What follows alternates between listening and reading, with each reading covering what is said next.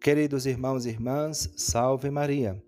Estamos celebrando o quinto domingo do tempo comum e o evangelho de hoje é o de São Lucas, capítulo 5, versículos de 1 a 11. São vários os temas que o evangelho de hoje nos permite meditar. Eu vou elencá-los e depois comentar um em particular. Em primeiro lugar, percebemos a sede da palavra de Deus no coração daquela multidão que se apertava ao redor de Jesus para ouvir a palavra de Deus. Segundo, vemos o Papa e a Igreja simbolizados na barca e em Pedro. A barca é a Igreja, o Papa é Pedro. Em terceiro lugar, a necessidade que nós temos do crescimento na vida espiritual, de nós não nos contentarmos com pouco, de não sermos superficiais por isso, Jesus disse a Simão: avança para águas mais profundas. Também, quarto ponto, a confiança na graça de Deus.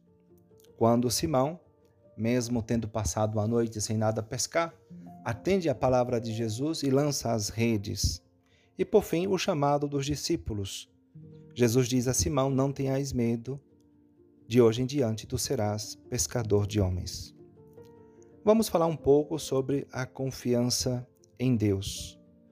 Nós devemos confiar em Deus, aliás, confiar na graça de Deus. Nós temos necessidade da graça de Deus em tudo na nossa vida. Disse nosso Senhor: sem mim nada podeis fazer. E aqui vemos como São Pedro, apesar de ter passado aquela noite sem nada pescar, ele era pescador, bem sabia exercer o seu ofício, mesmo assim, atende a palavra de Jesus que diz: lançai vossas redes. E ele o faz e pesca uma tamanha quantidade de peixes que ficam assustados, ele e os outros apóstolos. Nós temos necessidade dessa graça de Deus para conhecer a verdade, os mistérios que nos foram revelados na Sagrada Escritura, que nos são, nos são ensinados pela igreja e que nossa inteligência humana é incapaz de atingir. Por exemplo, o mistério da Santíssima Trindade, da encarnação, da, da visão de Deus cara a cara no céu. Nós temos necessidade da graça de Deus também para fazer o bem, para fazer a obra de caridade. Diz são Paulo aos Coríntios, mesmo que eu distribuísse todas as minhas posses e desse o meu corpo para ser queimado, se não tivesse caridade, de nada adiantaria. Temos necessidade da graça de Deus para viver, pois o respirar, o comer, o dormir, o caminhar são graças de Deus. Temos necessidade, inclusive, para tomar as decisões as decisões sobre nossa família, sobre os filhos, sobre o trabalho e tantas coisas da nossa vida.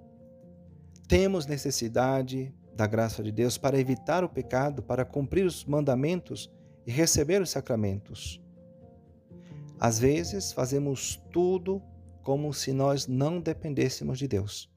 Coisa errada disse nosso Senhor no Evangelho de São João: Eu sou a videira e vós os ramos.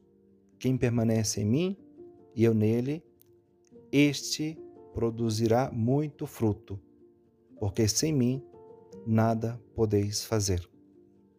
Queridos irmãos, façamos como São Pedro e os outros apóstolos, avancemos as águas mais profundas, não tenhamos medo de buscar o crescimento, cada vez mais sincero e sacrificado, generoso, da vida espiritual. Não tenhamos desconfiança em lançar as redes onde nós não, não esperamos frutos, mas confiando na graça de Deus, tudo poderemos colher. Peçamos a Nossa Senhora a graça de sermos fiéis a estes ensinamentos. Deus abençoe você.